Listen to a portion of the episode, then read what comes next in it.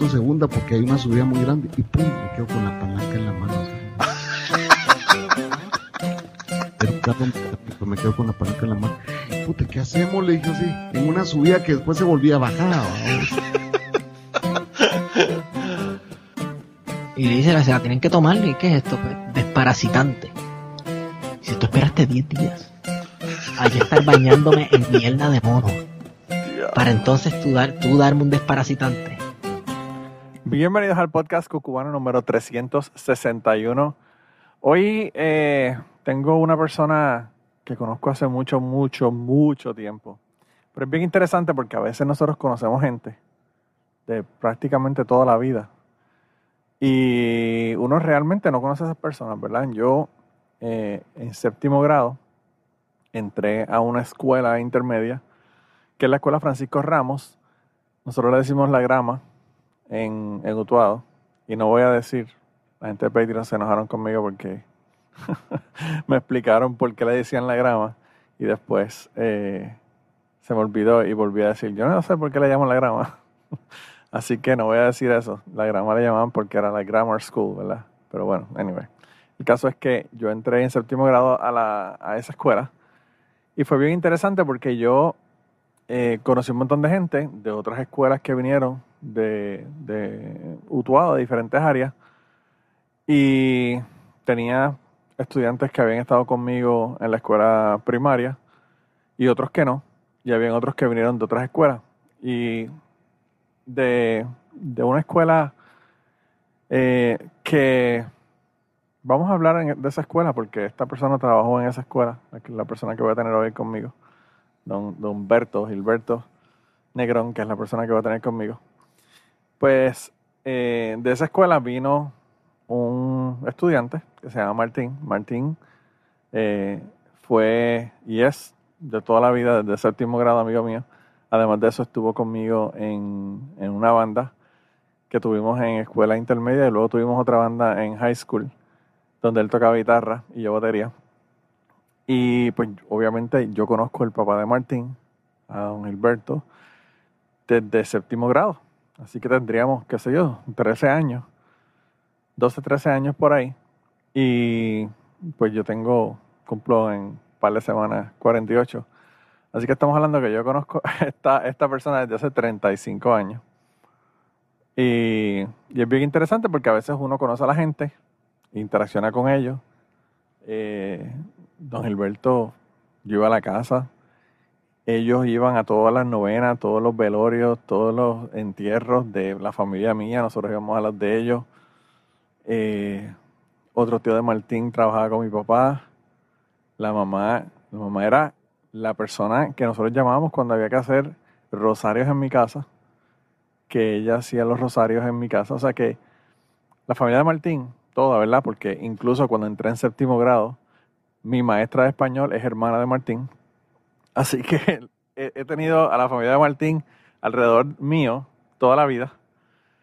Y son amigos de la familia, ¿verdad? Porque incluso mi papá conoce al papá de, Martín, a, don Gilberto, y, y pues eh, son gente que interaccionaron y que son amigos de toda la vida. Y sin embargo, pues yo no sabía la vida de don Gilberto. Y fue bien interesante porque Martín me mandó un mensaje y me dijo, mira que papi eh, debería ser una persona que deberías invitar porque papi le han pasado muchísimas cosas.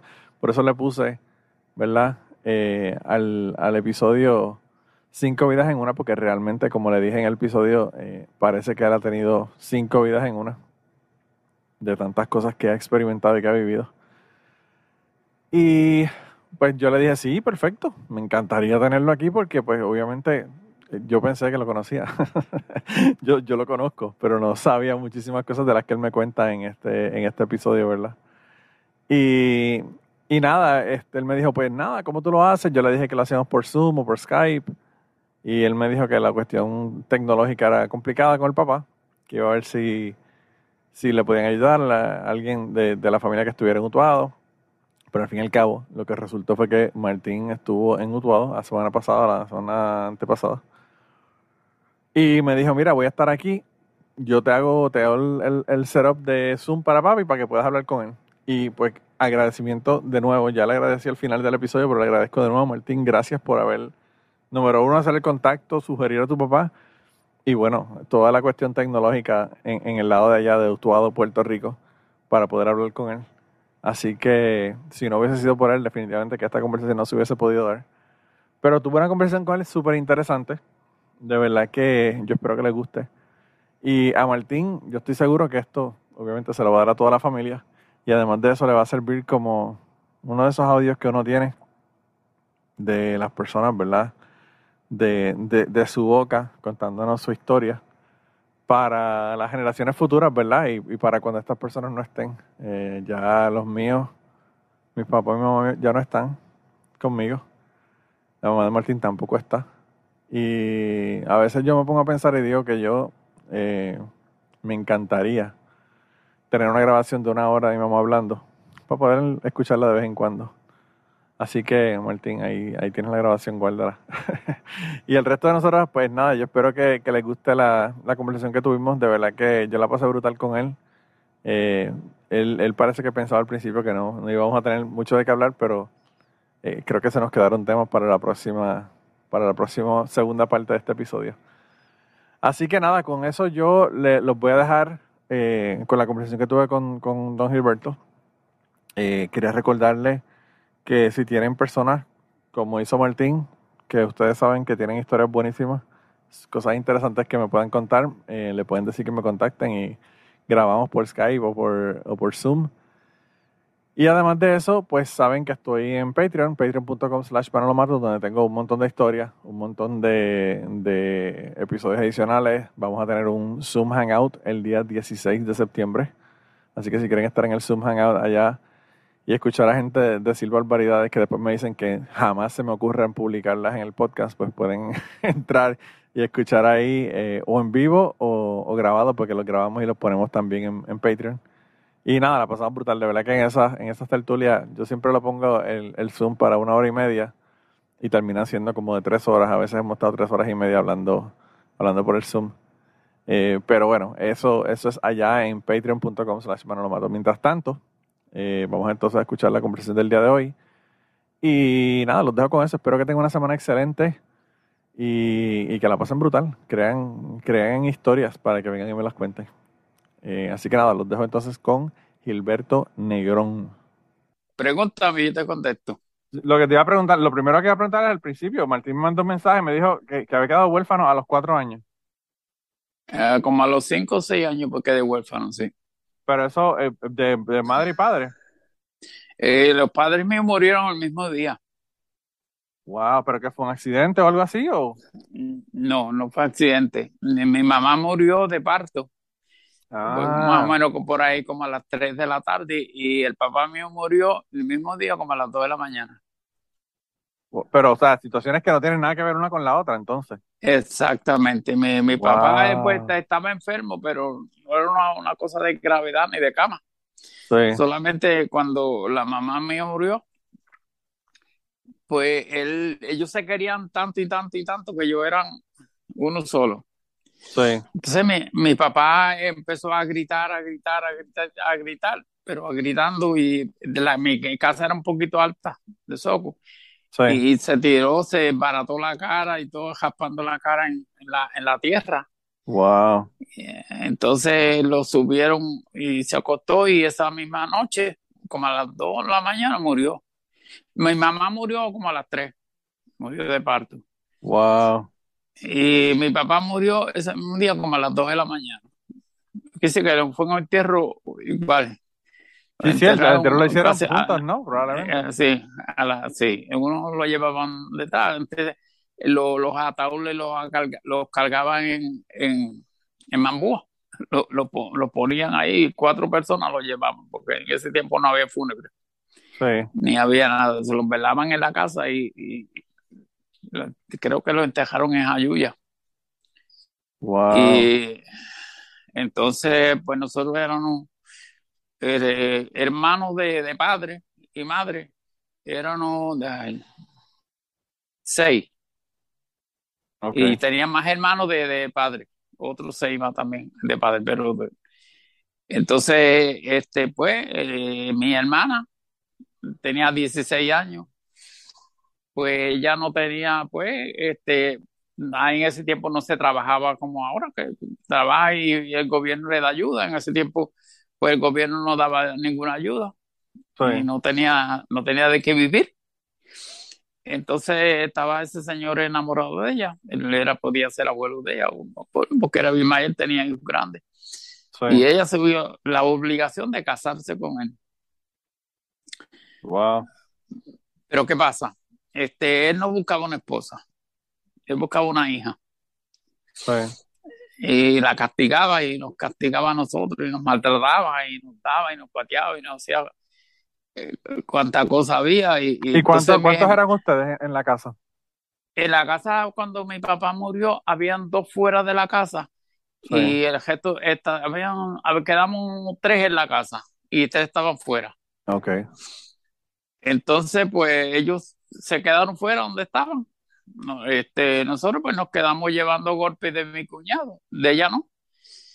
Entonces, pues seguimos llevando golpes, nos golpeaba, nos, maltrataba y bueno, como que no, no parece que no nos gustaban los muchachos.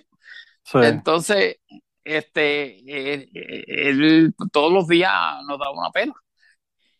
Y entonces el otro hermano mío, quedamos, éramos tres, la que se casó con él y dos en la casa. El resto se habían ido ya.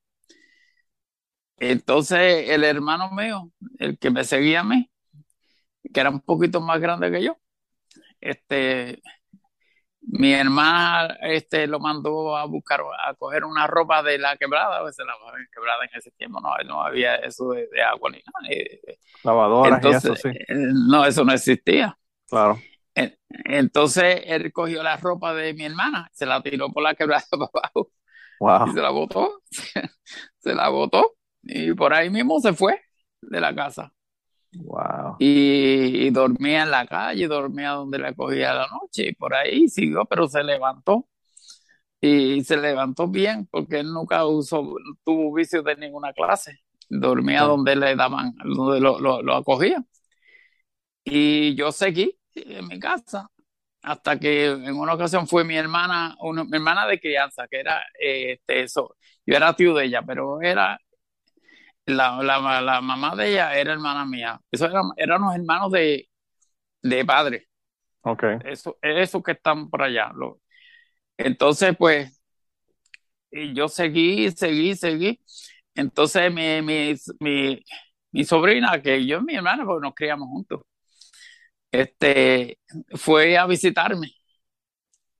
Entonces ella vio las condiciones que yo vivía y cómo me maltrataban. Yo tenía piojos, tenía lombrices, tenía cuántas cosas hay, el y todo.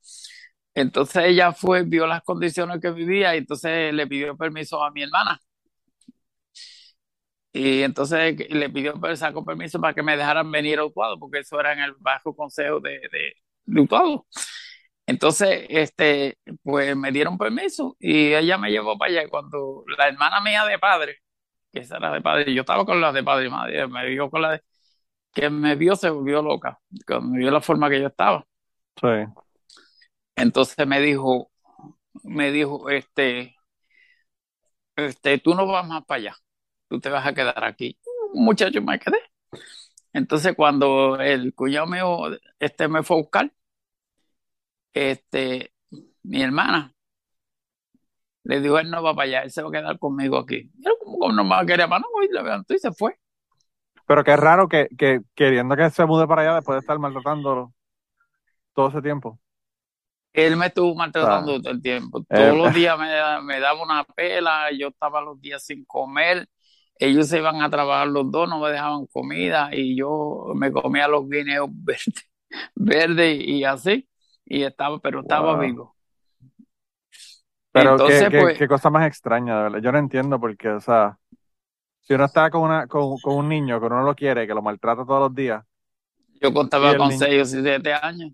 claro, pero que, que, un niño se lo lleva otra persona, si una persona no quiere estar con ese niño y cuidarlo, que se lo lleve otra persona es una bendición. O sea, uno no va a ir, va a, ir a buscarlo. No entiendo por qué él, fue a buscarlo. Eso, eso, no tiene sentido. Eso. eh, la gente a veces uno no entiende cómo, cómo son, ¿verdad? Pero bueno. Esto fue un milagro del Señor. yo creo en Dios y, todo el tiempo.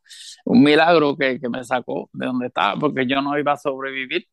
no, no, en esas condiciones definitivamente que no.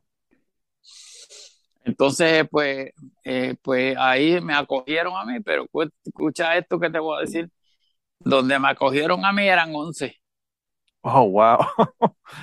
wow, la casa estaba llena y llegó uno más. Y dormían en el piso, no había cama. Wow. No había trabajo. Mi, hermana este, eh, trabajaba en, en la finca, lavaba ropa y planchaba y todo para mantenernos, porque el padrino mío tampoco trabajaba.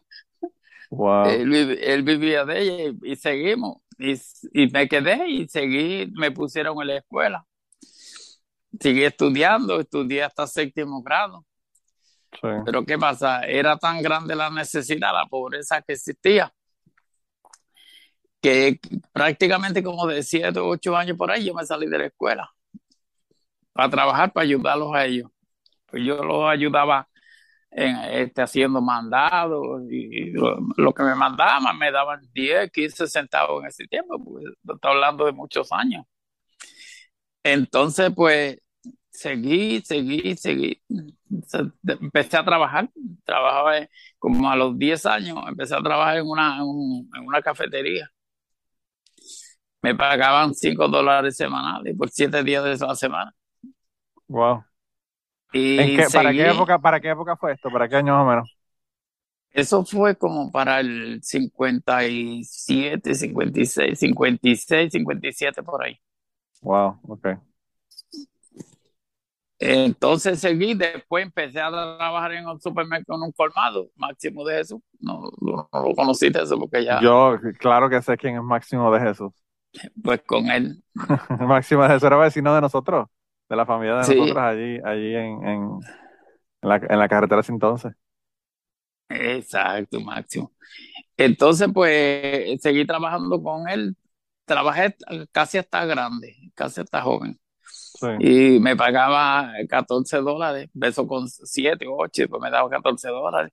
Trabajaba los 7 días de la semana, de por la mañana hasta la noche. Y cuando iba a cobrar, pues no tenía nada que cobrar, porque en casa los había bien cogido ya, un colmado. Sí. Y, así sobreviví. Ah, le daban, le daban crédito, le daban crédito para, para comprar en el colmado con el dinero de lo que iban a sacar del salario. Lo que, lo que yo cobraba, ya ellos lo habían cogido, porque gente no tenía nada de que comer y cogía. Claro. En ese, en ese tiempo daban los siete y medio que le llamaban el gobierno. Sí le daban siete dólares y medio, entonces la hermana me cosía, pero eran muchos de familia. Bueno, es que son 11 muchachos, yo tengo tres y está difícil la cosa, imagínate con 11. Eh, nosotros eran, eh, y han muerto, me quedan dos vivos nomás. El resto se ha muerto. Wow. Entonces seguí, pues, y trabajaba y ellos, yo no tenía nada que cobrar, porque que cuando iba a cobrar ya yo lo habían cogido, pero yo me sentía satisfecho, me sentía y me siento. Porque los ah, pero se me olvidó que cuando vivíamos en, San José, que ella, que ella trabajaba, ella trabajaba cociendo tabaco, cogiendo tabaco en San José, que eso eran sitios de, de, tabaco y caña. O sea, que no había, no estaba, la, la, todas las casas que hay en San José no existían. Era una, un área de, de sembradíos de tabaco como cuatro casas existían. Sí. Y Cabrera, la urbanización Cabrera también era, era un cañaveral, ¿no? No, Cabrera y todo lo que está, todo donde todo, todo eso que tú ves, la, bomba de, gasolina y todo, todo, todo eso ahí. Toda la entrada, toda la entrada del pueblo, para la gente que no sabe de lo que estamos hablando. Todo, es, todo eso eran cañaverales. Sí. Cañaverales. y, así la gente vive ahí como Tú sabes que en esos tiempos, eh, pues, eh, la gente pensaba diferente. Porque este, pues el que tenía una casita de madera, pues seguía viviendo y trabajaba, pero no pensaba en progresar. Claro. Sí, era sobrevivencia, no era para. Sobrevivencia, exacto. Pues tú sabes que ahora el que tiene una casita de madera, pues está pensando en a ver si la puede hacer de cemento. Sí, y la puede, eh, este, el que tiene un carrito viejo, pues está pensando a ver si algún día tiene un cajón nuevo.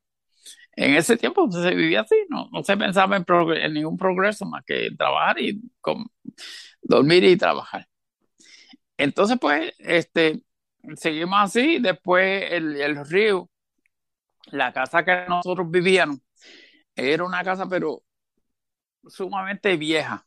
Eh, solamente era la sala nada más. Y ahí dormíamos todos. Dormíamos todos, todo, todo, había una sola cama y dormíamos en el piso, arropándonos con sábanas y todo. Y seguimos viviendo ahí. Y entonces vino el río y nos llevó a la casa. Wow nos quedamos sin casa. Entonces la historia, la historia de San José, porque eso, ¿sabes? ¿Cuántas veces se ha inundado San José y Cabrera? Eso, era, eh, eso, en ese tiempo había una hamaca. Y la, eh, lo que yo estuve viviendo ahí en esa casita que se estaba cayendo, la, se la llevó como tres o cuatro veces. Porque la hacían y el río volví y se la llevaba. Sí. Y, se nos llevó la casa y nos quedamos, nos, por poco nos vamos con tu casa por el río, la creciente que hizo. Eso fue como en el 50. Sí. Bueno, y luego en el 76, que fue como me recibieron a mí a este mundo, porque yo tenía un año, se inundó el área de Cabrera y San José también. Y después, obviamente, se inundó también durante Hugo y se inundó durante George en tiempos más recientes. Eh, María, o sea, eso es como que. Eh, se inunda, Eso siempre este se inunda. O sea, eso, eso, eso es básicamente río. Realmente lo que pasa es que la gente se pusieron a construir ahí, pero eso, eso es parte del, no, no, eso, eso, básicamente. Eso, eso siempre se ha inundado. Entonces, cuando crece el Río Grande, Río Viví, que el Río, Viví, este, si crece el Río Grande, embucha el Río Viví. Crece primero. Sí, porque están los dos ríos que se unen ahí en la entrada del pueblo. Sí. El primero que, eh, que, que crece, aguanta el otro. Y si, y si Río Grande aguanta vivir, se embucha y sigue, sigue, sigue, sigue, y por la playita sigue el agua el Y si no, pues coge para el otro, para Cabrera. Sí. Eso, pero ahora en Cabrera no, porque Cabrera está, le hicieron una muralla allí que es difícil de que se inunde. Bueno, pero en, San José también había una muralla y, se inundó un montón, anyway. no, pero fue una vez, pero fue una vez que se inundó para, para George pues había, ah, estaba la mitad de la, de la, de la, de la pared hecha y la otra mitad era de tierra. Ah, ok. Y por eso fue que entró. Sí. Por eso fue que entró. Pero para María, mi casa no le llegó ni una gotita de agua. Oh, wow. Y se llevó las primeras dos líneas de casa de abajo del río, se, se las llevó, pero de abajo no pasó. Porque el, agua, el agua que salía por el alcantarillado fue el que llegó a las casas, no el río en sí. Ah, sí, sí, sí. Sí, porque esa agua tampoco puede descargar al río si el río está más alto que, el agua de descargue de, la alcantarilla. Es que hicieron la quebrada, la hicieron, esta vez la hicieron bien. Porque la primera también eh, supone que hagan, hagan el tubo de desagüe eh, hacia abajo y si lo hacen derecho, pues igual que si no hicieran nada, porque el río bloquea el agua y, se, se, inunda. Sí, se hace, Pero ahora una, está, una charca. Ahora está bien, ya pues te sigo contando. Entonces yo este, viví al lado del cine, donde era el cine, una casa de madera que está allí, nos mudaron después que el río nos llevó la casa. En el cine, para que, la gente que nos está escuchando sepa dónde estamos hablando, es frente a la bandera gigante que hicieron en la esquina en el pueblo. Es justo al frente de esa bandera. Exactamente, ese es el centro del pueblo. Que ahora es una iglesia, by the way. Ahora es una iglesia de, que hicieron allí. Allí habían los negocios mejores que le daban vida al pueblo. Eh, allí, eh, eh, yo cuando vi esa bandera lo que me recordaba eran los, los slices de pizza de allí, de ese, del Yumurí, cuando era pizzería, que era la mejor pizza del mundo. Nosotros íbamos de la escuela allá como el pizza tan rica. Los mejores, tú sabes, tú sabes, frente al Yumurí, había una cafetería, una cafetería, allí trabajé yo. Ah, sí, wow. Esa, esa esquina tiene una historia increíble porque ahí es donde, donde fue el tiroteo en el 50 con los nacionalistas y toda la cuestión. o sea, es ahí mismo, en esa misma calle. En esa misma antes, donde fue, donde frente al Máximo de su. Sí. Donde era el negocio, que tú sabes, eso lo saben de. Pues ahí fue que mataron un montón. Sí, hubo, unos, unos, muertos, porque se estaban disparando de, básicamente de, una, de un bloque al otro bloque de la, de la calle ahí mismo. Eh, pues yo trabajaba en una cafetería, se llamaba La Greca, al lado del cine. Al lado del cine. Esa cafetería decía La Greca. Y yo ahí trabajaba los siete, los siete días de la semana y me pagaban, que yo no sé, cinco o seis pesos, siete, algo así por ahí. Entonces después empecé a trabajar en Casa de Máximo. Entonces, em, este, pues no me pagaban bien. Entonces Miguel, mi hijo que tenía la cafetería frente al Yumurí, pues me fui para allá y me dejaba los siete días de la semana, se levantaba y, no, bueno, no iba nunca a la cafetería. Y de ahí, pues yo había trabajado primero en Casa de Máximo de Jesús entonces volví y me sonsacó y que me fuera con él, que me iba a aumentar, que, que me enamoró de nuevo. Y, y, me fui otra vez con él. Entonces ahí seguí trabajando, trabajando, trabajando, trabajando. Entonces en eso fue una de las hermanas mías mayores, hermanas de crianza, de las que estaban cuando de los 11. Ella, se, ella se, había, se había ido para Estados Unidos y los hermanos míos entonces, este, ella llamó al hermano mío mayor y le dijo que me mandara el pasaje y me mandó el pasaje rápido. Y por ahí, y seguí, entonces me vine, me vine a vivir para Nueva York. Ya yo había ayudado a mi familia bastante, ya casi todos estaban grandes y ya se las buscaban. Entonces, me fui para Manhattan, y Manhattan. Entonces, cuando este, llegamos a Manhattan, la hermana mía y yo, igual te digo, hermana de crianza, y yo era tío de ella. No tenía un chavo. No tenía un chavo. Entonces conseguimos un cuartito en la 90. Un cuarto. De, de que lo que cabía era una camita de una plaza. Ahí. Y un pasillito para. Había que cocinar fuera, había que ir al baño fuera, y eso nada más que para dormir. Y pagábamos 6 dólares quincenales. Sí, dólares. Ahora, ese cuartito de Nueva York lo están rentando por 3.200 pesos. E, eso es así. Porque Nueva York está fuera, fuera de control las rentas y, los precios, ¿verdad? Ya. Ah, ahora, ahora verá lo que te voy a decir. Esta, esta camita de una plaza, dormíamos el hermano mío los dos. Sí. Dormíamos ahí. Dormíamos ahí. Y entonces cuando ella empezó a trabajar, este, y yo, pues cogimos un cuarto bien grande que había y bueno, porque yo parecía una plaza de grande. Y, seguimos viviendo ahí. Entonces la hermana mía se, me llevaba, me llevaba por la noche a la, al restaurante. Ah, cuando llegué, pues el hermano mío, este, se dejó el trabajo que era la 42 de los COP. Sí. Los restaurantes COP. Y entonces empecé a trabajar ahí. Y como al mes de estar trabajando, como yo no hablaba inglés, pues tuvo un accidente y le cayó encima al, chip de jefe y me botó. Wow. me botó. Y yo hacía como tres semanas que estaba trabajando en, ese restaurante lavando platos. Wow. Y eh, bueno, y se me fui. Eh, ahí entonces cuando yo estaba trabajando en ese y como yo estaba acabando de llegar allá, yo no sabía ni coger un tren, nada.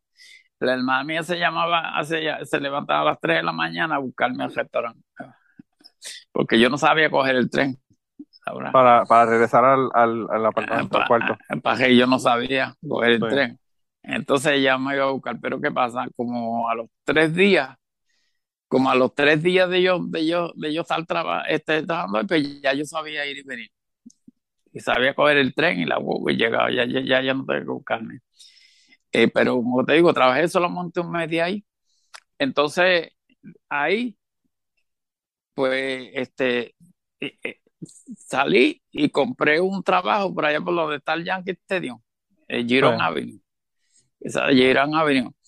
Entonces, pues, cuando llegué a esa cafetería, se, se, componía de cuatro jefes. El cuñado, y la hermana y la esposa y los cuatro.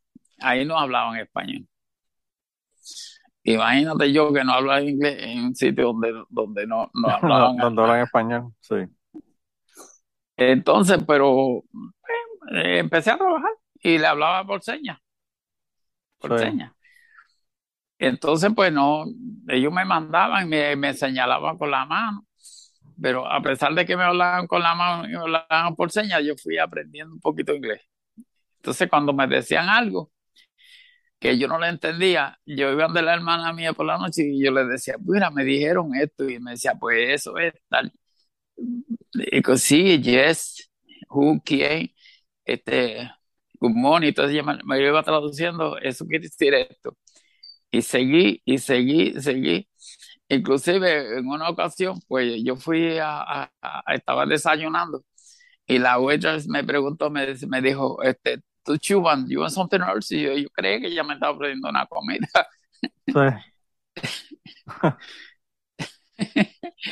y, y, y, yo le decía, yes, yes. Y me decía, what else you want?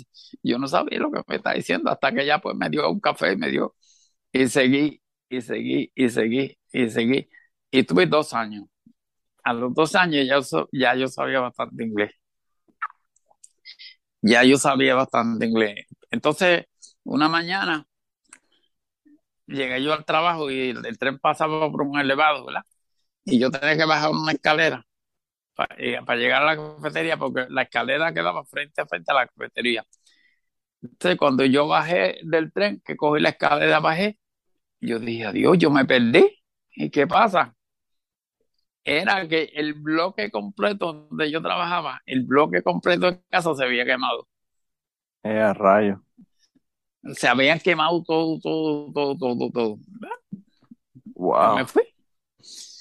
Entonces ahí. Y la cafetería me imagino que incluida con todo lo que se quemó. Toda la cafetería fue la primera que se quemó. Y yo creo que el fuego empezó en la cafetería. Ah, ok. Wow. Pero esa gente me quería muchísimo. Ellos conmigo eran bueno, eh, eh, que yo era, ellos me regalaban cosas para Navidad, y en ese tiempo yo fumaba, me daban cigarrillos, me daban que, algo que en Estados Unidos no se usa, regalar en Navidades, eso, ahí no se usa el regalo.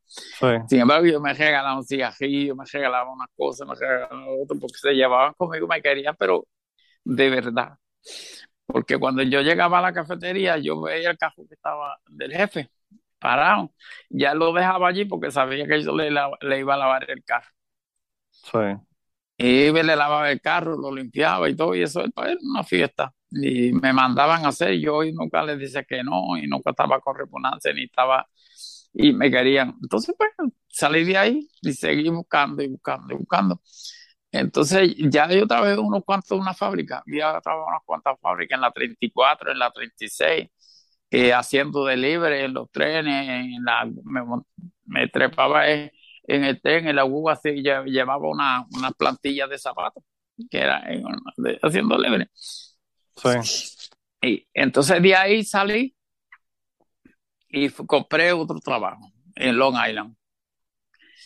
En Long Island, este, este, yo fui a ver el trabajo ya yo me había casado y había llevado a la esposa mía. Y, yo, y ya te vivían en el cuarto que yo vivía.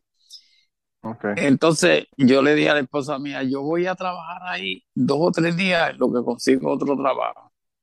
En lo que consigo otro trabajo. Y yo era lavando ollas, pero unas ollas que eran como de cuatro pies y, y grandísimas, porque ese restaurante cocinaba para 75 restaurantes, para restaurantes oh, que estaban que trabajaban en la fábrica, restaurantes que estaban dentro de la fábrica. Entonces de ahí le mandaban las comidas en un trozo, habían cuatro trozos que y fui, empecé lavando ollas y, y seguí, seguí, seguí, pero ¿qué pasa? Este ahí pues yo empezaba a las nueve a trabajar, a lavar ollas. Okay. Pero ¿qué pasa? Este, yo como era lejos, pues me levantaba tempranito porque tenía que coger este, dos trenes y una guagua. Wow. Para llegar a ese sitio. Eso, eso era Long Island. Entonces yo llegaba al, al sitio, un, sitio enorme de grande, y me ponía a ayudarle al, al, al chief cook, al jefe de cocina ayudarle y le picaba la cebolla y le picaba los pimientos y me mandaba a hacer aquello, lo hacía sin cobrar. Sin cobrar, a mí no pagamos. Porque yo tenía que firmar a las nueve y, yo estaba allí desde las cinco a las seis. Wow. Y, y seguí, y seguí. Y después que, que eran las nueve, pues me iba yo a mi trabajo, a la barulla. ¿Qué pasa? Como a los tres o cuatro meses de yo estar trabajando ahí, surgió una, una pelea entre dos cuñados. Entre dos cuñados. Entonces, pues los votaron a los dos. Oh, wow. Entonces vino el jefe grande, Stanley, se llamaba Stanley, jefe, y me dijo, Negro, ¿tú quieres trabajar, hacer un trabajo de ellos? El trabajo de ellos era este, ayudar a cocinar y empacar toda la comida que se hacía allí. Toda la comida. Por mis manos pasaban eh, comida que ahí se hacían 900 bolas de carne, 800 chuletas, este roast beef, todo era por cantidades grandes. Sí. Había una, había una olla que hacía 250 galones de sopa. 250 galones de sopa. Era, pero era la olla como medio huevo. Así. Wow. Redondo, enganchado en tres patas. Enorme, que había que meterse dentro para lavarla. Wow. Para lavarla, no se metía adentro para lavarla porque Dios fuera no se podía lavar. Lavarla bien y después se le pegaba la manguera. Bueno, y yo seguí y seguí y seguí. Yo traje cinco años ahí, en ese sitio. Y cuando salí, yo era jefe de la cocina. Yo, yo por mi mano pasaba toda la comida que se hacía ahí, pasaba por mis manos. Porque yo era el que las empacaba. O sea, que fue desde, desde lo más bajo, que es lavar platos, hasta, hasta el jefe de, de la cocina. Eh, ya ganaba bastante ahí. Yo ganaba bastante porque yo yo inspeccionaba la comida y inspeccionaba todo lo que estuviera bien empacado. Entonces, ya de las 3 a las 4 de la tarde se, se, había que empezar a empacar en lata y la sopa en unos bajiles, lo firmaba, lo llenaba los papeles y la cantidad que iba. Entonces yo llenaba un papelito y lo echaba. Entonces venía el tro, venía la gente y lo, lo, lo, cargaba en el tro y se iban para, para los sitios a entregar esa comida yo, yo ya yo no tenía que lavar olla, no tenía que hacer nada, que hacer el trabajo que yo hacía, yo lo hacía. Sí. Entonces, en ese tiempo, en ese tiempo que yo estaba, que yo, que yo estuve ahí, pues en mi casa, eh, fue un señor, escucha esto, fue un señor que se llamaba Santo, trigueño él. Sí. Eh, eh, entonces, al lado de mi casa, pues la casa del frente, pero los vecinos míos, eso era, ya yo vivía en Brooklyn cuando eso, en Brooklyn, en George Street. Entonces, él se puso, él era marino. Entonces, él se puso a hacer las historias de los marinos, cómo eran, cómo se trabajaba y qué hacía y cómo era. Y a mí me encantó, me gustó lo que él dijo. Sí. Entonces yo le di, yo le di, ¿y, qué hay que hacer para entrar a la marina? Entonces me dijo, tú me consigues, me consigues 200 dólares y yo te traigo una carta, te, te, me los da y yo te traigo una carta de un capitán. Pues él iba y le pedía una recomendación de un capitán. Se la daba él y te la traigo. Y de ahí, entonces me explicó todo lo que yo tenía que hacer. Todo lo que yo tenía que hacer. Y yo dije, ah, pues, chévere. Entonces, como yo ya en, el trabajo yo empezaba tarde, porque yo no iba a las 6 de la mañana, este, pues me dijo dónde tenía que ir. Y, tenía al, al Marine, eh, y se me acuerdo que era en, en, en Long Island, algo así, no me acuerdo ahora el sitio de la oficina, pero era lejos, en Brooklyn. Empecé por ir al, a un sitio que tú vas a Estados Unidos y, y te dan, te dan una, un ID, un ID de todo, un récord de conducta, de un récord de todo, ah, todo como, un certificado de buena conducta. Este, sí, pues se llama Puerto Rico. Entonces me, me dieron, ahí me, me, buscaron el nacimiento que yo mismo no sabía dónde había nacido. Ellos la consiguieron allá y por ahí seguí. Entonces, este, cuando me consiguieron esa tarjeta, pues yo fui a, a Coast y empecé. y ahí yo tenía que ir tenía que, que, que estuve como dos meses para los papeles. Yo tenía que ir a Coscar y tenía que ir a cuantos sitios había, enfrentarme a capitán y teniente y todo, y, ir, y, a solicitar trabajo, tenía que jurar bandera, tenía que poner para abajo y tenía que tener un récord de cristal, porque donde yo trabajaba en los barcos no eran de carga, eran mucho más que eso. entonces, pues, llegué y empecé cuando conseguí el, papel, la tarjeta de la Marina, pues me fui en la 14, pues había un edificio donde iban todos los marinos y ahí cogían el barco y llamaban. Cuando había trabajo en un barco lo llamaban ahí y partían, entonces tenía que empezar del 4 hasta el 1. Cuando llegaba el 1, pues ya tú eras un veterano, tenía que viajar, haber cogido tres o cuatro barcos para que te dieran esa, ese, ese, e, ese, ese papel. Pues, de un día, yo estaba así parado en, el templete donde llamaban la gente. Entonces vino, vino una persona y se me paró al lado y me dijo, ¿qué número tú tienes? Y yo le digo, pues yo tengo el cuatro. Entonces me dijo, aquí parado tú no vas a conseguir nada porque aquí son cientos y cientos de marinos que están ahí esperando y cualquier coge lo que venga. Y ya ellos eran veteranos y yo era, no tenía.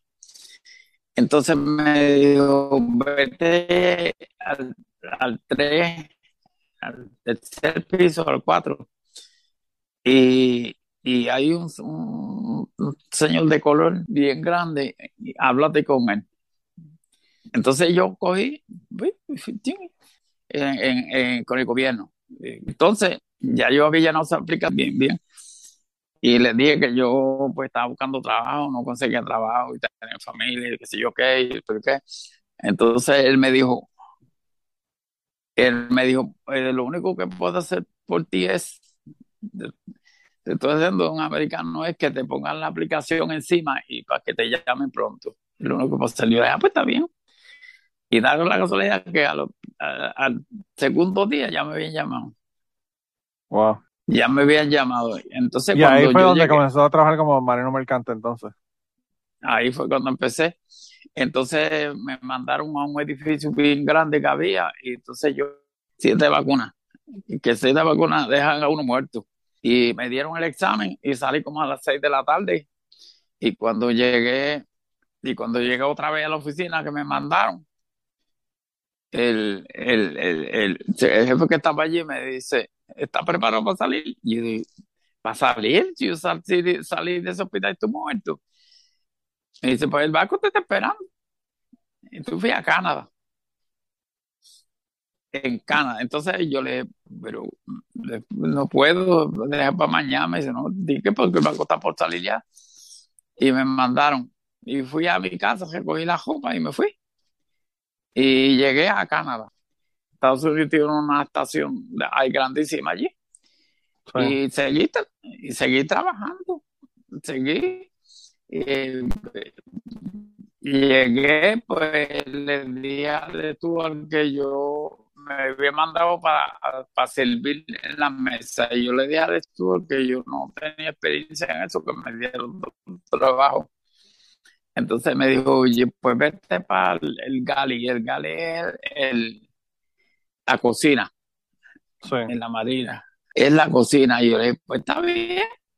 Y me encontré con Jimmy, como ya yo había trabajado tanto en cocina, pues empecé y seguí, seguí, seguí. Y ahí, se, a pesar de que había en puertorriqueño, todo el mundo hablaba inglés. Yo dije, pues, por lo menos me defiendo. Y seguí, y seguí trabajando y viajando, viajando por aquí. Fui a medio mundo, hasta Italia. Lo que yo trabajaba no era un barco de carga, era un barco científico. Es un barco que, los, que lo usan en Estados Unidos para hacer surveys en el mar. Esto es una, una cámara con unos tubos. Y a los tres días, pues miran uno para atrás y la van cogiendo, la van sacando porque la, la y ellos la van sacando y están como dos, o tres días sacando esa, esas cámaras. Y seguí, seguí, y me vino lo más bien. Perfecto, me encantaba estar ahí. Y pues tenía todo. Tenía cama, tenía medicina, tenía joven, tenía, bueno. Y, estuve como con cinco años. Y después de los cinco años, pues la esposa mía, ya yo me había casado con mi esposa y la esposa mía me dijo, ¿te quedas con los barcos o conmigo? Mira, a ver, yo dije, pues me quedo contigo. y ahí fue que se acabó el barco. Pero antes de que se acabe el barco, me dijo, me dijo, me dijo Martín que en el barco que, usted está trabajando transportaron eh, partes de, de la de Apolo 11. Este, lo que pasa es que eh, como eso era un barco como utility, ¿sabes? Que lo hacía de todo. Pues nosotros no íbamos, no, cuando el Apolo 11 iba a caer, iba bajando, porque yo sé que el Apolo 11 pues bajaba a, cierto espacio para abajo, entonces eh, los, los astronautas que estaban este, se tiraban en el, como un dron. Sí, caían al mar, se tiraban al mar con unos, con unos este, paracaídas. Caían al mar unos paracaídas, sí. Entonces los barcos, los barcos estaban jodeando ese espacio ahí, donde iba a caer. Sí. Este, entonces, pues los barcos los subían con botes pequeños y eso lo subían al barco y lo llevaban. Pero nosotros estuvimos cerca, como stand-by, por si, por si algo pasaba o algo así. Ahora bien, sí, estuve en, en, en, en el Apolo 11 porque había un barco especial para mover, para mover esos capuzos son redondos y eso, eso está bajo, bajo ingeniería, eso lo tiene que estar chequeando cada rato, no sé por qué y lo hacía por ahí en California, en California. Entonces, este, pues el barco que yo estaba, pues bajaba esas bases de la por 11, los montaban ahí y los bajaban hasta que hay Cañaveral. Desde, ah, Florida. De, ajá, de Florida. Entonces, ahí. Y daban, era, por, por el, me imagino que por el eh, canal de Panamá. No, el canal de Panamá yo pasé, pero no, no, no, no estaba en cuestión de, de, del barco en ese tiempo. para ah, que el barco, el, barco como había, iban, estaban este, bregando con el Apolo 11, pues nos, nos movían para esa parte para bajar. Entonces eso lo hacían, lo, lo, lo bajaban eh, por ahí, por Luciana.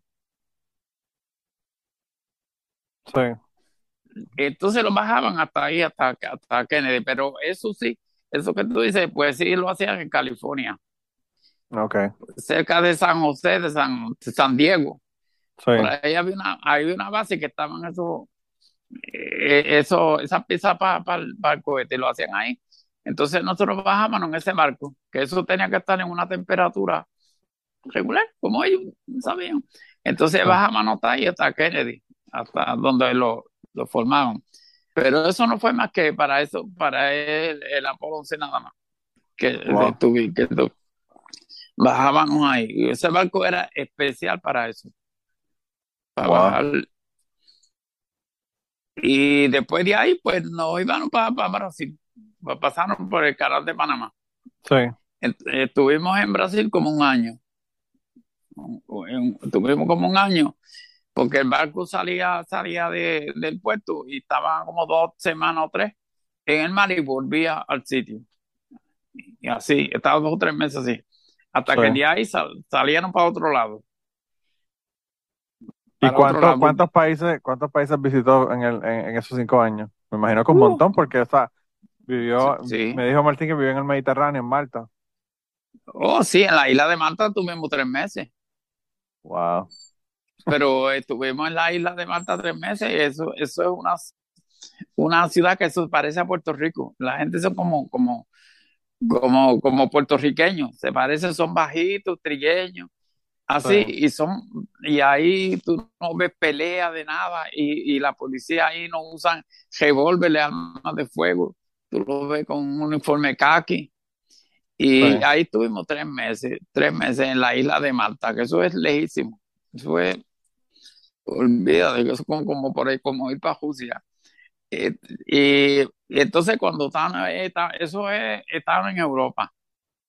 nosotros fuimos a Europa a arreglar el barco, que lo estaban arreglando en esa isla, que es lo único grande que, que hacen ahí, porque ahí no hay fábricas ni nada, yo no sé cómo esa gente vive. Es una isla bien pequeña. Una isla bien pequeña, bien pequeña. Pero la gente son buenísimos. Allí tú no ves este, muchos bar prostitutas, eso sí. bueno, si hay marino, si hay marino tiene que haber prostitutas, ¿verdad? Eso como que va, va junto. Porque en Puerto Rico, en Puerto Rico, en el área de los muelles, es donde estaban todos los prostíbulos también, allá en San Juan, tú sabes. Sí, pero como, pero como en esos países, muchacho. Eh, no, me imagino. en Brasil la, prostitución no estaba prohibida. Ni en España tampoco, ni en Barcelona tampoco.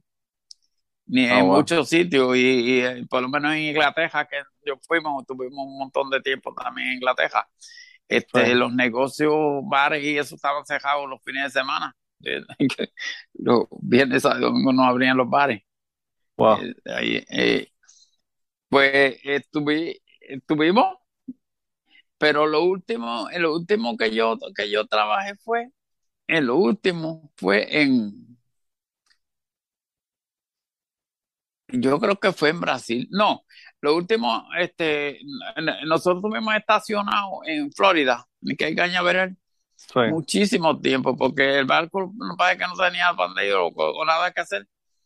Entonces de allí, pues yo me, va, me bajé. Mira, yo hice lo, lo que nadie, nadie hace. Yo estaba en ese barco que, que, que, cargaban los, los, los drones para, para, para, la, para Sí pues este, el, el Stuart se murió, se murió, lo votaron porque era alcohólico, se murió alcohólico. Entonces trajeron otro y nos trataba mal, jequete mal. Entonces, este, eh, llegamos a, al, puerto de, de Cape Kennedy en, Florida. Entonces, este, cuando yo miro así, este, y yo veo el barco que yo trabajaba, que se, se llamaba el Bowditch el Baudich. Entonces, cuando yo lo vi, yo dije, Dios, mira, el Baudich está ahí. Y, entonces yo le dije, le dije a un compañero de trabajo, le dije, tú ves, yo voy para ese barco. Me dice, pero para eso tu barco tú tienes que ir a Florida y hacer los papeles y trasplantes y te va a coger tiempo y ya, para ese tiempo se ha ido. Y yo le digo, no, yo lo voy a coger ahí. Entonces me fui, este, me fui, fui a visitar el barco que estaba en el mismo puerto y hablé con el chief tour y le dije lo que me pasaba. Entonces me dijo, pues tiene que ir allá, pero que yo no puedo ir allá. Era puertorriqueño. Oh, wow. Era, era, puertorriqueño. Entonces me dijo, deja ver qué yo puedo hacer por ti.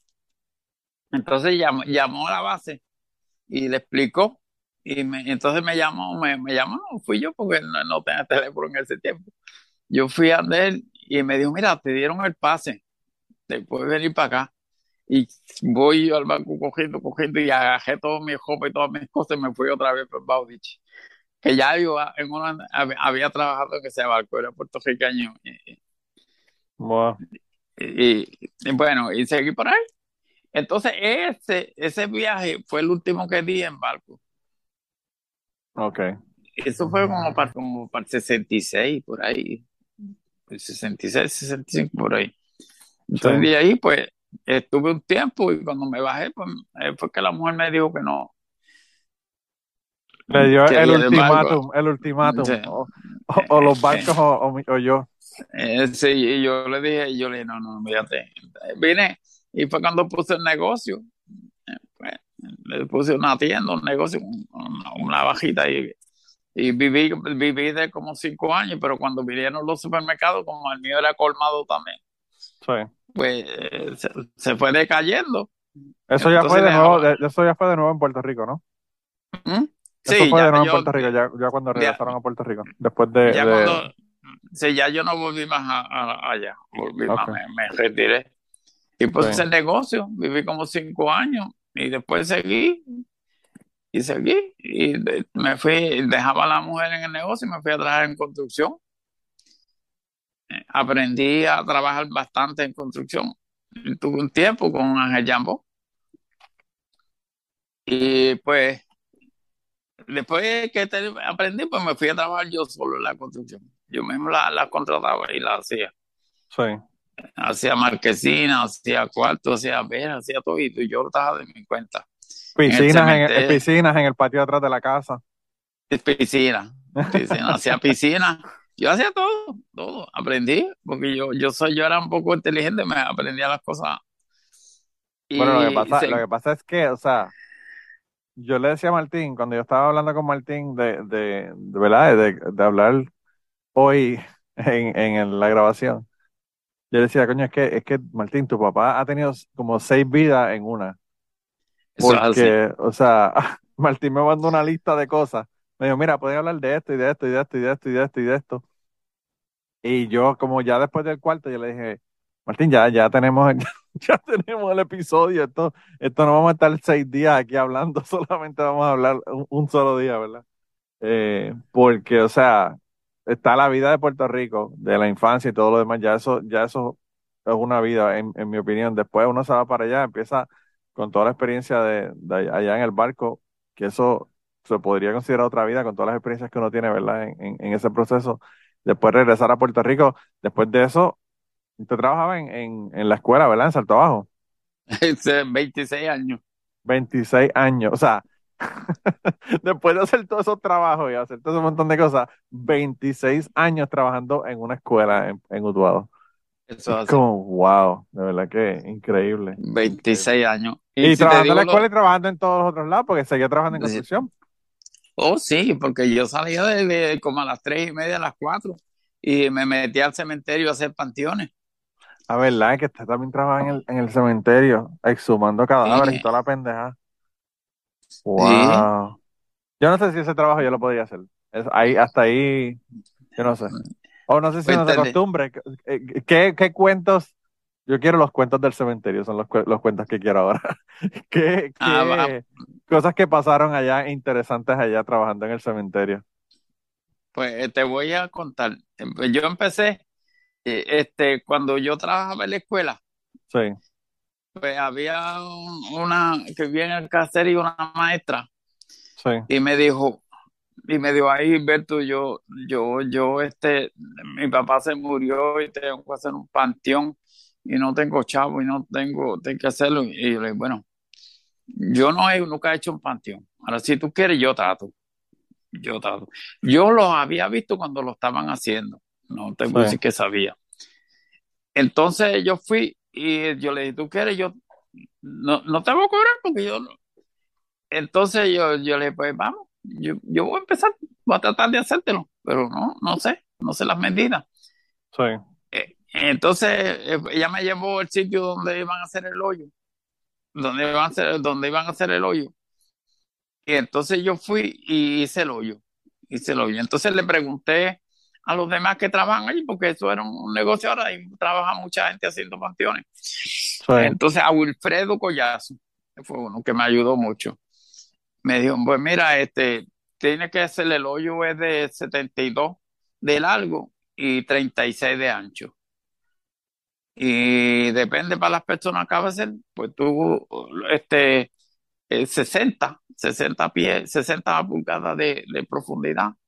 Y para uno o dos tiene que dejar, bueno, me explicó. Y yo cogí, le metí mano y lo hice. Y me dijo, yo hice el hoyo y puse los bloques y hice todo. Y lo hice y, la maestra se quedó muy agradecida. Pero ¿qué pasa? Este, hice, hice ese panteón. Entonces después, pues, este, em, em, la mamá, la tía de mi esposa, María, que esa, sí tú la conoces, se la conoció todo el mundo. Claro, claro, claro.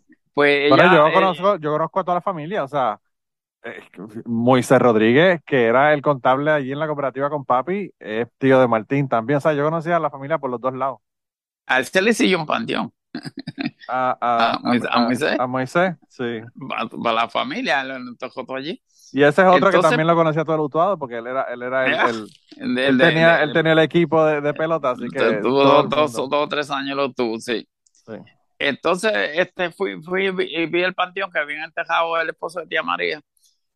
Y yo le dije, y yo le dije, y yo, pues le, le, habían hecho una base encima, una base de cemento, pues y se hacía difícil hacer otro, pero me metí, me hice una cueva y me metí por debajo y saqué tierra, y saqué tierra, y saqué tierra, y carcé lo que estaba encima acá no se fuera.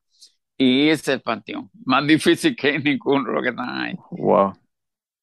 Entonces, pues, bien chévere, dejaron. Y yo dije, pues esto es bueno, espérate, y seguí. Entonces seguí, entonces, pues, me anuncié y la gente me llamaba. Y hacía panteones, pero panteones de verdad, panteones que eso eran increíbles. Y me ganaba un montón de chavos ahí. Pero, pero entonces, parte del trabajo era exhumar personas, cadáveres que estaban ahí para, para Yo los sacaba, ¿no? sí. Algunos, sí. Algunos yo sacaba los cadáveres y hacía, los sacaba los, los gestos. Y entonces hacía un hoyo en la tierra, así. Y los entejaba, los, los tapaba otra vez y volvía a poner el panteón como estaba. Y después que una persona se muere, me imagino que queda, quedan solamente los huesos. Nada, nada.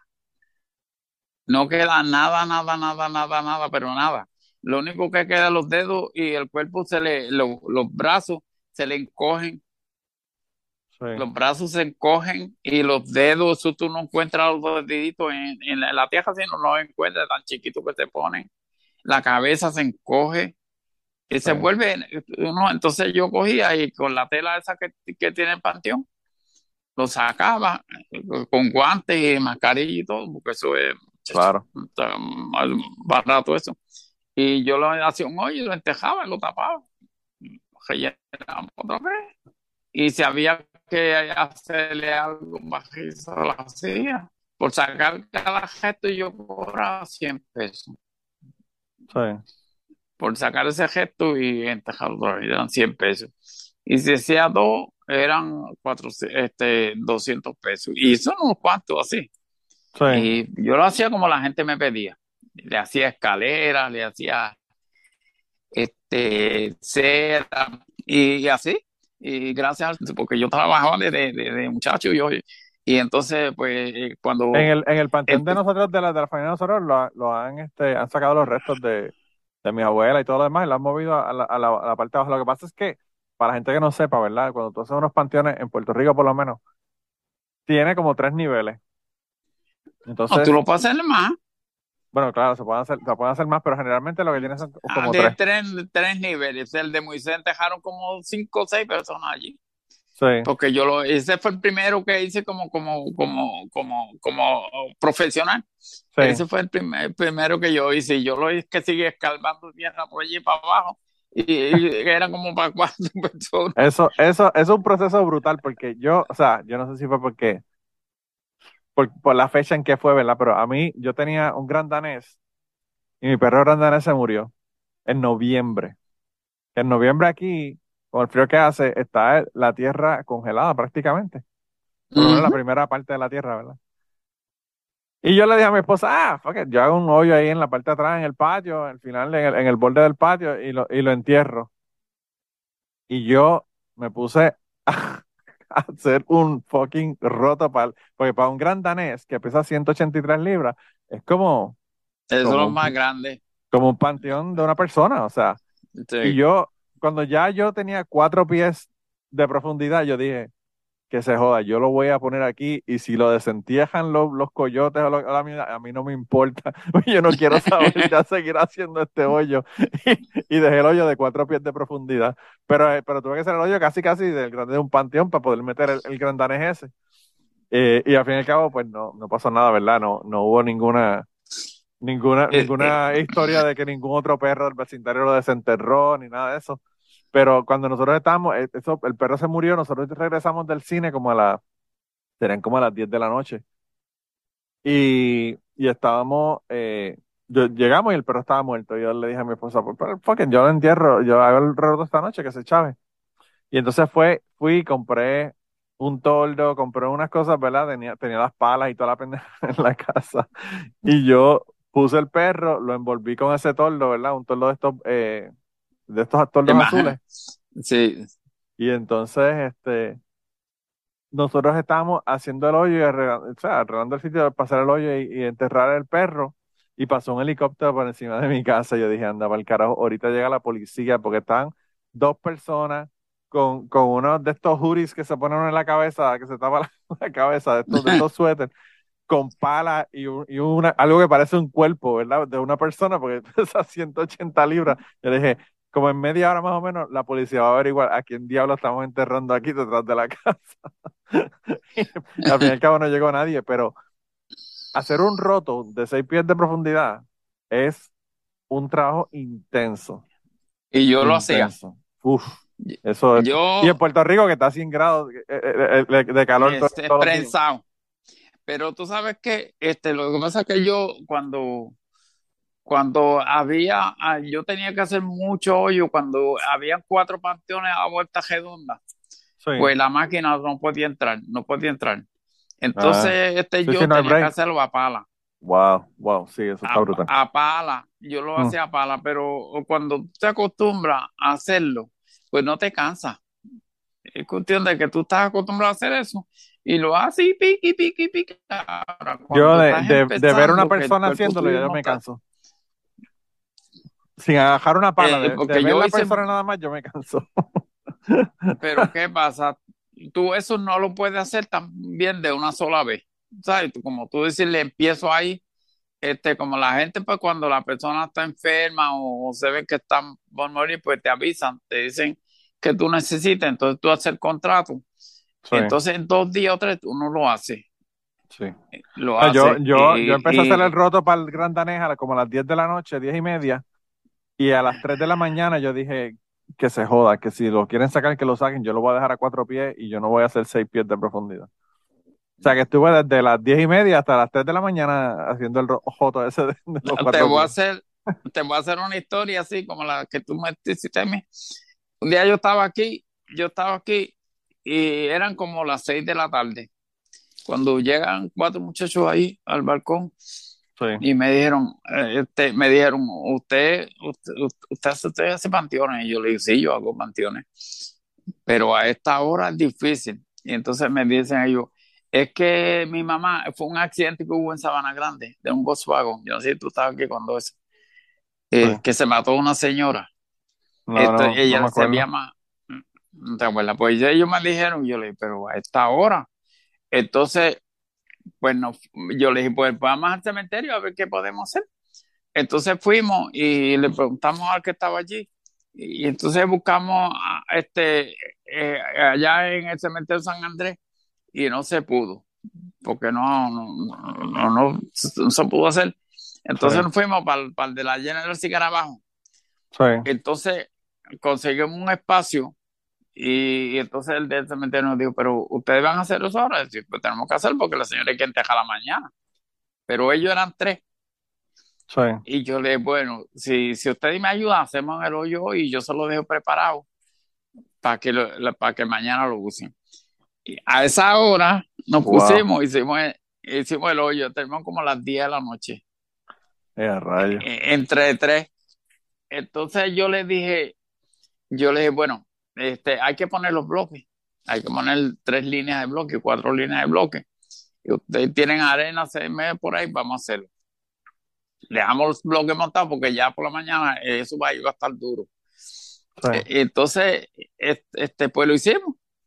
Y pusimos, y yo le dije, mañana ustedes cogen un panel, después que la entierren, se lo ponen encima, le echan un poquito de cemento ahí, que no se vea más o menos como, y después hablamos de esto. Y estuvimos hasta las 11 de la noche en el cementerio haciendo eso. Entonces al otro día yo le dije, bueno, me vean, ¿lo voy a hacer yo o lo va a hacer otro el, panteón? Me dijo, no, no, y lo va a hacer usted. Usted fue que pasó el trabajo. Y yo le hice, al otro día yo fui y le hice el panteón. Wow. Y, pero yo, había que, que, yo pasé días de, del sol, ese sol quemándome el día, yo llegaba a las 6 de la mañana hasta las 6 de la mañana, había veces que estaba, después que tenía la mezcla hecha, mandaba esos aguaceros y me llevaba la mezcla. Y se me llenaba el pozo de agua, pero, pero todo esto yo lo hacía, porque ¿Tú sabes por qué? Porque con lo que yo me ganaba en la escuela, yo podía vivir, pero yo tenía a, Martín estudiando. Sí. Y, y, pues la beca que Martín estudiaba no le daba, porque lo, usan para libros, yo tenía que pagar un cuarto, tenía que tener transportación y cuando Martín estaba estudiando en Mayagüez, yo le tenía un cajito que iba y venía, no tuvo que coger poco nadie. Y así hasta que terminó. Y gracias al Señor, o sea que hay una persona que... Ahora tiene un doctor. ahí tengo un, doctor, que un doctor en la familia. Lo más que yo quiero. Pero, pero yo no te conté todo, ¿sabes? Porque te, te conté todos los malos que pasé en el negocio con gente bocacha. Ah, pero yo me imagino que eso tiene que haber sido todos los días. cada, cada pasaba. Yo me acuerdo, yo me acuerdo cuando Tavo, cuando Pizza se inundó después de, de George, que Tavo cogió la pizzería. Antes de, antes de Tavo era la Torre de Pizza, se llamaba. Este, pues Tavo, cogió el negocio y, quitó la, parte de la barra y todo el mundo le decía que estaba loco, que no iba a hacer dinero porque la barra lo que daba dinero. Y él dijo, mira, yo ya me cansé de bregar con borrachos, yo no voy a bregar con más borrachos y quitó la barra y, todavía está tan Pero, pero bregar con borrachos debe estar brutal. Eso, es lo último. Y que, que venían a, las 10 de la noche, dame acá un litrito de Honai de whisky, y yo le decía, voy a poner un litro de Honai para que me tengan ahí hasta mañana. Y yo, no, no, no, no, yo se lo doy y se lo llevan, se lo ven, se lo llevan. Se lo dan para, llevar, pero aquí no, aquí no. wow, wow, wow. No, no, pero, pero me imagino que, que ahí tienen que haber historias, uff, uff. Eh, eh de una historia y bueno, las que yo pasé trabajando en construcción, yo, yo trabajé en Ayuya, en construcción, trabajé en Arecibo, sí. este, poniendo piso y trabajé, bueno, yo estaba con Ángel Jambo, que también te conocido. Sí, sí, yo sé que, eh, con ese yo trabajé un montón de años, de tiempo, trabajé. Con él aprendí a poner piso oh, a poner piso de tejazo. Y yo eh, aprendí con él y después me dedicaba a enchapar el baño y, a poner el balcón y hacer las cosas. Que, pues yo lo, lo que yo, yo aprendía fácil. Yo tenía una habilidad que yo, este, plomería, yo este, veía a Miguel, uno conserje de la high, y, y, poniendo tubería y dice, ¿cómo tú haces eso? Y él me explicaba y yo iba para adelante y lo hacía. Eso es lo que, eh, lo que, lo que uno tiene que tener realmente es el interés, porque el interés y, la necesidad y la necesidad también. y la necesidad también. Que yo, ah, y mira, cuando yo fui a la escuela a trabajar, a trabajar, yo fui, este, por dos, por dos, por dos meses, por dos meses. Entonces, porque ya habían ido mucha gente, iban un día y se iban.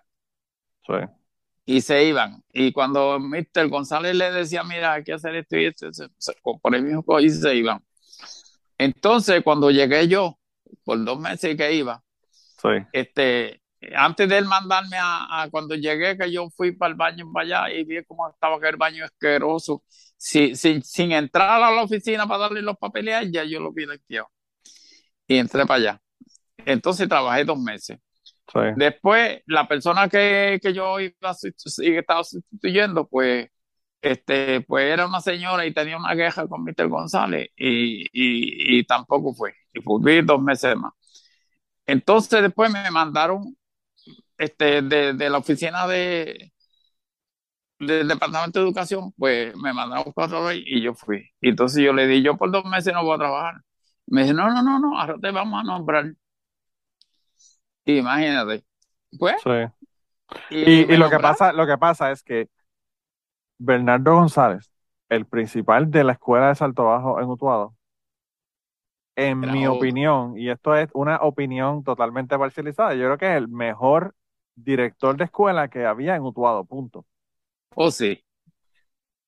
Pero era una persona que era, era difícil porque era una persona que era recto y que exigía. Y yo creo que ahí es donde entraba el problema, que la gente que no les gustaba el hecho de, de tener que trabajar, ¿verdad? Pues entonces, tú sabes, era como que más difícil para ellos. Pero yo, Bernardo era vecino mío, él vivía dos casas más abajo de mi casa. Y, y una persona, pero que íntegro, totalmente recto. Y además de eso, que, que en un momento dado yo no sé qué, qué era lo que yo tenía. Yo tenía una yo tenía que entrevistar a alguien o algo, era algo de la escuela que tenía que hacer para en la, cuando estaba en high school. Y mi mamá me dijo, pues mira, vete y habla ahí con, con Bernardo. Mi mamá le decía a Bernardo porque, pues, obviamente, yo le decía a Mr. González porque Mr. González no se le podía decir Bernardo, eso era, eso eso era una ofensa mayor, ¿verdad? Y, y yo fui a la casa de él y estuve como una hora, le entrevisté, le hice las preguntas que tenía que hacer para la escuela y él súper, súper amable, contestándome todo lo que él, todo, lo que yo le estaba preguntando. Y yo realmente no lo conocía de la escuela porque yo nunca estuve en la escuela con él, pero lo conocía porque era amigo de mi mamá y escuchaba las historias de, de la escuela y es la, la, escuela más limpia, la escuela más linda, la escuela La escuela más, limpia desde, desde que yo llegué. Claro. Desde que yo llegué, era la escuela todos los años, salía la escuela más limpia, la, limpia, este, desde que yo llegué empezó a salir la, la escuela más limpia. Y él mismo, personalmente, personalmente, él me dijo a mí que cuando yo, yo fui a la, oficina de su, del superintendente, que era allá arriba, donde está el hospital viejo, allá en por allá. Sí. Y, que fui y estaba mi hijo Homero y él en la oficina. Entonces, cuando yo entré a la escuela, que estaban los dos hablando, este, él me dijo, pues sí, el, el lunes, un lunes, era un 2 de agosto. Me acuerdo que era eh, un mes de agosto. Entonces yo fui y me mandó a ir a, la, a la, escuela y, trabajé. Y seguí trabajando, trabajando con él y bueno, y me cogí lo más bien con él. Porque él lo que le gustaba era que la gente trabajara. Entonces me dijo detrás de la escuela, me dijo, me dijo, tú ves eso ahí, ahí se pueden sembrar cositas y eso. Y yo fui detrás de la escuela, que era como rico, y, hice una finca de plata, de guineo. Ah, cuánta cosa había. Esa parte no la sabía yo. pero grande, pero que yo como una cuerda de geno, y allí yo cogía plata para vender. Era justo al lado del río, justo, al lado del río. Era como dando hacia, la parte del río. exactamente. Wow. Y un día yo estaba deshiervando así y él se me paró al lado y me dijo, ¿sabes una cosa? Y yo que, que cuando tú fuiste, que cuando tú fuiste allá arriba a hablar, a hablar de que venía para que trabajar, todo es lo que yo pensé. Yo dije, ahí me viene otro vago más que tengo que votar. y se equivocó porque 26 años fueron la prueba de que era todo lo contrario. 26 eh. años, porque antes de yo ir, habían ido como 5 o 6 y estaban un 10 se iban. Porque no era fácil. Mira, esa escuela está. No, y yo me imagino, y yo me imagino que bregar con, con, con, una persona que exige de esa manera tampoco debe ser muy fácil. Aparte del trabajo, que, que ya es complicado de por sí, ¿verdad? O sea, lo que pasa es que tú tienes que seguir la corriente del río, tú no puedes irte en contra del río.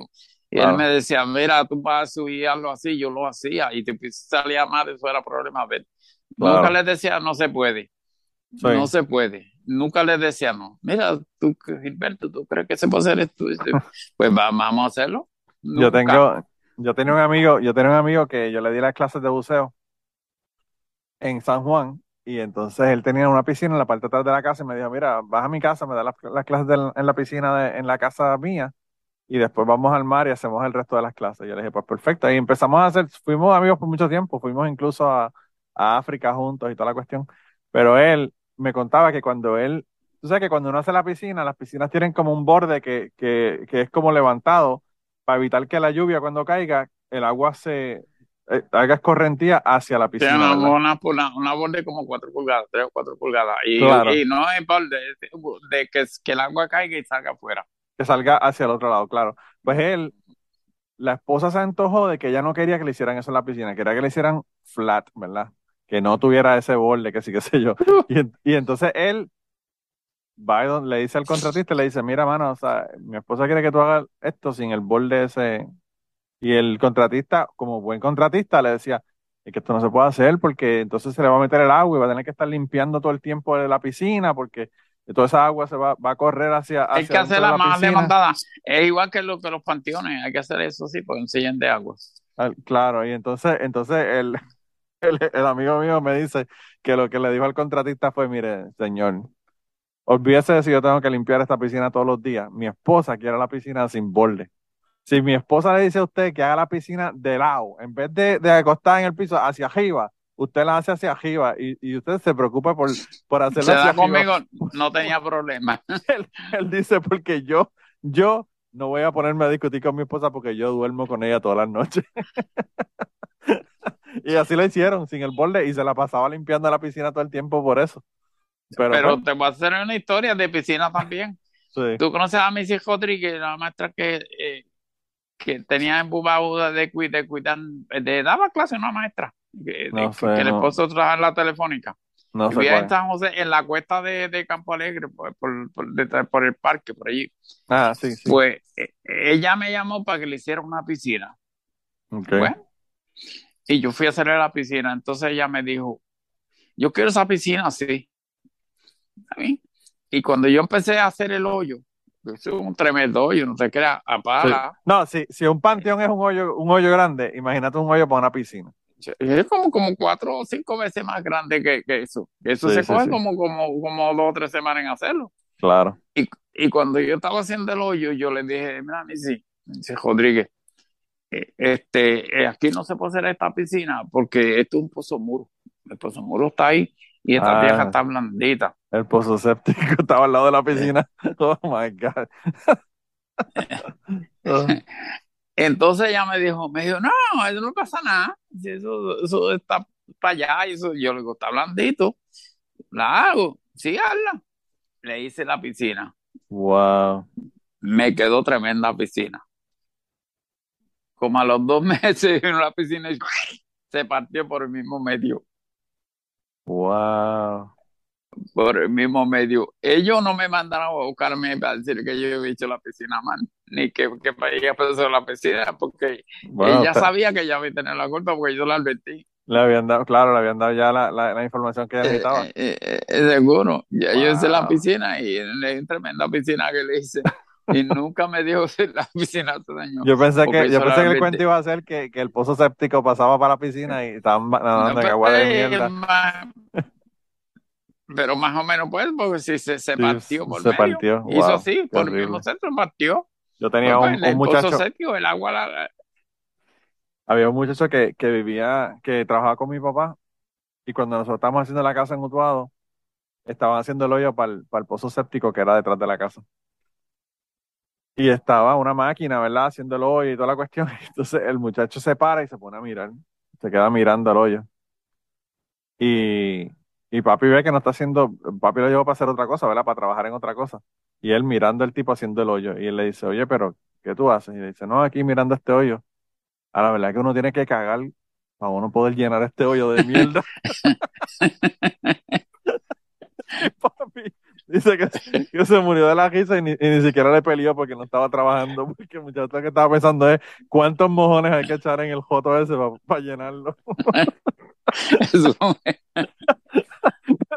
salió con eso, le dijo, a la verdad que aquí hay que cagar para uno llenar ese hoyo. ah, Gilberto, pero de verdad que la, pasé brutal. Se quedaron un montón de temas, pero no quiero quitarle más tiempo. Ya aquí una hora y media ya, hablando. Ah, no, sí, eh, sí si te hago la historia completa, empiezo ahora y termino mañana. Sí, eso, lo que va a hacer es que la próxima vez que vaya a Puerto Rico me llevo los micrófonos y nos sentamos otro rato y hablamos. Eh, pero antes, antes, antes de terminar, quería públicamente darle las gracias a Martín, a mi amigo Martín, por, por ponerme en contacto, porque él fue el que hizo toda la cuestión, no solamente ponerme en contacto, toda la cuestión técnica de ir a cuadrar el Zoom allá en Utuado y toda la cosa. Así que gracias a Martín por habernos, por habernos eh, contactado. Eh, y, y, nada, Gilberto, nos vemos la próxima vez que yo vaya para, para Utuado, a ver si me doy la vuelta para la casa. Cuando quiera hablamos más, que eh, sigue la historia, la hice cortita, porque larga bueno, pues un abrazo desde acá de Kentucky. Nos vemos la próxima vez que vaya para Puerto Rico. Ok, bien. Bye. Bye. Y antes de terminar el podcast del día de hoy, queremos dar las gracias a las personas que nos han ayudado, ¿verdad?, para hacer el podcast posible. Eh, la primera persona que quería agradecerles a Raúl Arnaiz, que me hizo el logo de Cucubano. Eh, Raúl Arnaiz lo consiguen en patreon.com slash Raúl Arnaiz y allá pueden ver sus trabajos. Realmente Raúl es tremendo artista. Y además de eso, la canción del podcast la canta Maida Belén con Rafi Lina en la guitarra y Kike Domenech en el 4. Queremos darle las gracias también a ellos por permitirnos utilizar la canción para el podcast. Además de eso, a mí me consigues en patreon.com slash Manolo Matos o me consigues en Twitter como Manolo Matos y el podcast lo consigues como Cucubano Pod. Así que por allá nos puedes enviar mensajes, nos puedes decir eh, que nos quieres contar historias, te puedes autoinvitar a participar en el podcast. Siempre estamos buscando invitados nuevos que tengan historias interesantes, así que no, no dudes en llamarnos si tienes una historia que nos quieres contar. Y nada, espero que pasen una semana increíble y nos vemos prontito.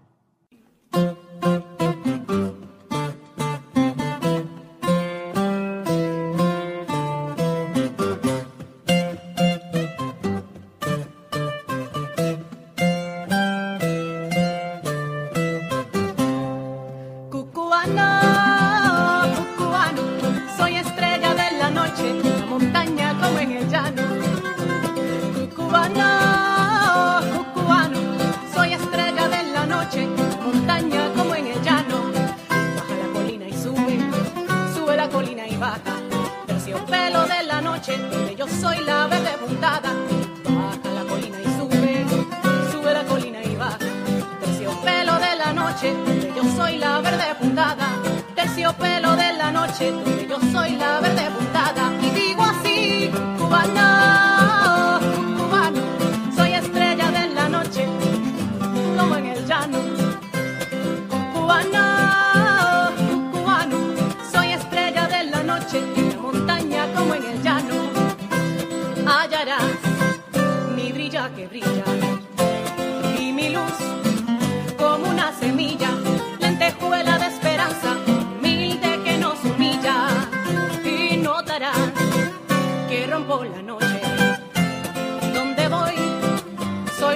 sombra.